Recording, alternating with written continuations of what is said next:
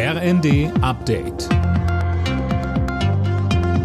Stündlich neu. Auf den Punkt informiert. Ich bin Dirk Jostes. Guten Abend.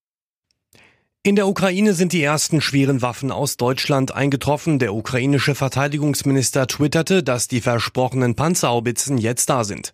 Mehr von Tim Britztrup. Insgesamt hat Deutschland sieben der modernen Artilleriegeschütze an die Ukraine geliefert. Dazu kommen nochmal fünf aus den Niederlanden.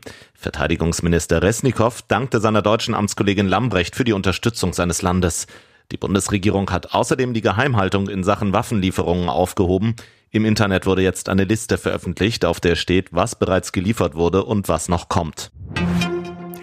Die schwarz-grüne Regierung in Schleswig-Holstein steht. Die Koalitionsverhandlungen sind erfolgreich abgeschlossen, sagte Ministerpräsident Günther nach dem Spitzentreffen. Der Koalitionsvertrag soll morgen vorgestellt werden. Die deutsche Industrie steht hinter der Ukraine-Politik der Bundesregierung. Das hat BDI-Präsident Russwurm auf dem Tag der Industrie erklärt. Tausende Unternehmen würden sich an der Initiative Wirtschaft hilft für Flüchtlinge beteiligen. Auch die Sanktionen gegen Russland halte man für richtig und unterstütze sie. Bundeskanzler Scholz sagte. Diese Sanktionen schmerzen auch uns selbst. Sie schmerzen unsere Unternehmen. Aber sie sind richtig. Freiheit hat ihren Preis. Demokratie hat ihren Preis, Solidarität mit Freunden und Partnern hat ihren Preis. Und diesen Preis sind wir bereit zu zahlen.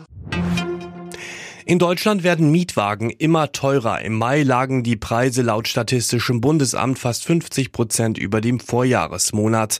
Ein Grund dafür ist, dass viele Anbieter während der Corona-Pandemie ihre Flotten verkleinert haben und jetzt keinen Nachschub bekommen. Mario Götze kehrt in die Bundesliga zurück. Der Weltmeister von 2014 hat bei Europa League-Gewinner Eintracht Frankfurt unterschrieben.